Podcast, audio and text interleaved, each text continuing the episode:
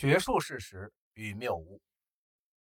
由于上大学的花费持续超过了通货膨胀和平均家庭收入的增长，所以学生、家长和决策者们都想知道，把钱花在大学教育上，究竟能给家庭带来什么样的回报？答案简单且令人不安，没人能说得清。高等教育纪事报。大学与企业在运营上有着不同的激励机制和限制。企业必须从销售商品和服务中获得足够的收入，才能维持运营，并为那些创造它们并使其继续运作的人提供投资回报。在学术机构的运营资金中，只有一少部分来自学生的学费。在2003年到2004年间，美国私立非营利性四年制学院。获得的收入只有不到三分之一是来自学生的学费，在近一千三百四十亿美元的收入中，约三百八十亿美元是来自学生的学费。在州和联邦学位授予机构中，学生交纳的学费仅占机构总收入的百分之十六。由于私立高校从联邦政府那里获得资金，而州立高校又往往从州政府以外的其他来源获得大部分资金。所以，州立和私立学术机构之间的区别并不像以前那么突出。在大多数高校都是非营利事业单位的教育领域，以学生学费为主要收入来源的高等教育机构，譬如菲尼克斯大学，是近期才出现的以盈利为基础的学校。高等教育纪事报的报道说，基于盈利性大学的五家最大公司的百分之七十七的收入。来自政府提供的学生资助，美国大学的排名通常都位居世界前列。这主要是因为这些大学有着一些世界上最好的学者，即使这些顶尖学者有许多来自其他国家。据美国出版的《泰晤士高等教育增刊》报道，美国拥有全球最好的二十所大学中的十一所。另一份英国出版的《经济学人》称，许多美国大学都有很多的资助。而这些资助使他们可以吸引世界上最好的学者。虽然牛津大学和剑桥大学是英国获得资助最多的两所大学，但他们所得的资助已被六所美国大学超越。其中，耶鲁大学获得的资助是牛津大学或剑桥大学的两倍，而哈佛大学获得的资助则是他们的三倍多。最终的结果是，英国的顶尖学者们的收入。只有他们美国同行的一半左右，他们的教学负担更重，而且行政任务也更艰巨。机构运营方式以及财务生存条件的差异，造成了对他们各自行为有影响的激励因素的差异。许多人认为，由于非营利组织没有自私的动机，所以会致力于包括整个社会在内的其他人的福祉。但是，这种假设很少受到实证检验。而且，当他真的经受实证检验时，他也没能站住脚。早在18世纪，亚当·斯密，他本人就是一名教授，指出享受捐助的学术机构中的教师们，能够通过一些方式来放纵自己，而这些方式在一个依靠其业绩来获得经济生存的企业中是不可行的。拥有一笔捐赠，意味着这个机构不必通过以能够覆盖成本的价格向满意的客户销售货物或服务的方式来谋生。学术机构中的特殊经济因素不仅影响着高校中的师资队伍，而且对高等学校的办学成本和学生的教育产生了重要作用。学术治理，从法律上讲，学院和大学的终极权威在于理事会，然而这些人通常都在其他领域从事全职工作。他们只是定期开会监督学校运营，投票决定重大决策，包括招聘和解聘大学校长。百分之四十二的理事每月仅在理事会花费五小时或更小的时间工作，只有百分之二十三的人每月花费十六小时或更多的时间。他们当中大约有一半的人来自商界，只有百分之二十以下的人在教育领域工作。哈佛大学的一位前校长指出。一般说来，董事会并不知道大学校园里发生了什么。哈佛大学的监督委员会的成员们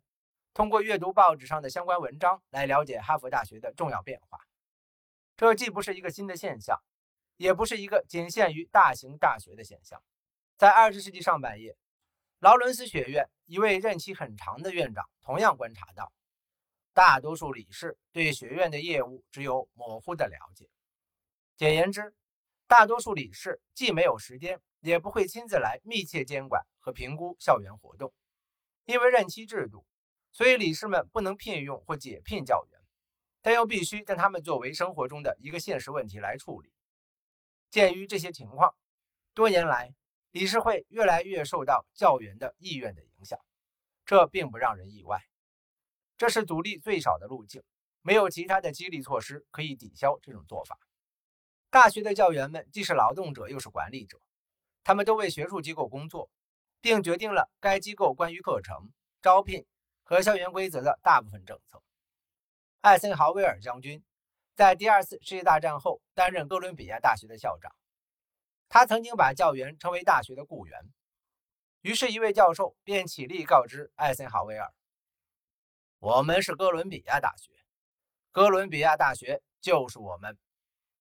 在遭到大多数教员反对的情况下，很少有校长能保住自己的职位。许多学术领域需要高水平的专业知识，这意味着，在这些领域做出根本性决定的唯一人选，就是这些学科的教授。任何大学校长或院长都不可能决定在化学、数学、经济学、物理学和其他许多领域教授哪些课程或课程内容。同样的，任何一个学校的管理人员都不知道如何评估任何一名前来应聘各种学科教职的应聘者的知识水平，即使只是在一所小型的大学也是如此，更不用说在一所大型的综合性大学了。因此。教师自治原则是学术机构运作的核心。此外，这一原则多年来一直可以扩展到适用于外部领域的许多事情上，条件是教授们要在这些领域中有特殊的专业知识，以便其意见可以影响或控制机构政策，其中包括是否允许学生参加预备役军官训练团，谁可以被邀请在毕业典礼上演讲等等。在这些专业领域以外的领域，包括在根本无需专业知识的领域，教授们可以纯粹根据自己的私人想法做决定，而无需付出任何成本。因此，斯坦福大学教务长报告说，教员们敦促大学拒绝接受某些教授不喜欢的石油公司或其他企业或政府机构的捐赠。此外，和耶鲁大学医学院。宾夕法尼亚大学医学院一样，斯坦福大学医学院禁止其教授接受制药公司，他们就像石油公司那样不受欢迎，免费提供的药品样品。虽然这些免费药物会转送到病人手上，在查明一种新药是否对他们有帮助时，能够帮助他们省钱。这项禁令是学术界无需付出任何代价的一系列象征性决定之一，无论后果如何。他们都不会受到影响。与此类似，哈佛大学法学院决定免除毕业后去政府机构或非营利组织工作的学生的第三年学费，以每年数百万美元的费用补贴教授们的偏好。这笔费用由法学院承担，教授们却无需付出任何代价。然而，2009年，哈佛大学自身的财政困难导致了该计划的暂停。不过，被法学教授定义为公共利益的组织中的暑期工作补贴仍有。教职员工学院的教师们不仅具有独特的管理权威，在个人工作中拥有个人自主权，而且在其职业安排的性质上也是独一无二的。由于大多数院校和大学都是非营利组织，因此终身任期的安排是有可能的。任职期限不仅在商业和工业上不为人知，而且在菲尼克斯大学或斯特雷耶大学等盈利性高校也很少提供任职期限。这使大多数学术机构成为罕见的无法以糟糕的决策为由解雇其主要决策者的组织。在教职员会议上投票决定出对学校财务或学术质量产生不利影响的政策。并不属于可以解雇终身教授的极少数理由之一。终身任期制存在的理由是它为教师提供了就业保障，从而使他们能够在教学和研究方面拥有学术自由，不用担心因自己的观点和方法遭到报复。然而，终身任期制的实际效果取决于他为机构或个别教员创造的激励和限制。教学，高校教职工既是劳动者又是管理者的独特地位，为他们提供了种种服务其自身而非学生或学术机构的利益的机会。这些机会覆盖了从课程安排。到课程选择等各项事情。当教授们按照个人便利，例如能够在早高峰后开车到校园，并在晚高峰之前离开，安排上课时间时，就意味着许多课程会被安排在相同的时间，给学生造成上课时间的冲突。这可能会让很多学生难以或不可能在四年内修完毕业所需的所有课程，因此。一些学生可能需要多花一年或更多的时间才能毕业，他们的父母也因此必须多支付一年或一年以上的学费和生活费。这一切都是为了让教授们可以避开交通拥堵，或在晚餐时间前打完网球或游完泳。课程集中在一个狭窄的时间段内，也意味着比起将课程分散于清晨开始至一天结束的时间段内，学校必须建造和维护更多的教室。所有这些都增加了教育成本。例如，斯坦福大学的教务长就曾抱怨过空间浪费和闲置的教室。他还说：“四处走走，你会发现很多教室在大部分时间都是空荡荡的。”但是，我们目前安排课程的方式很难将所有课程安排到我们现在的教室中。教学楼的造价是很昂贵的，而且教学楼大部分时间都空着，会增加教育成本。这种不必要的成本，对于在竞争激烈的市场中运营的普通企业来说，可能是致命的。因为竞争中的企业可以避免这种成本，并且以更低的价格销售相同的产品或服务，从而争取到客户。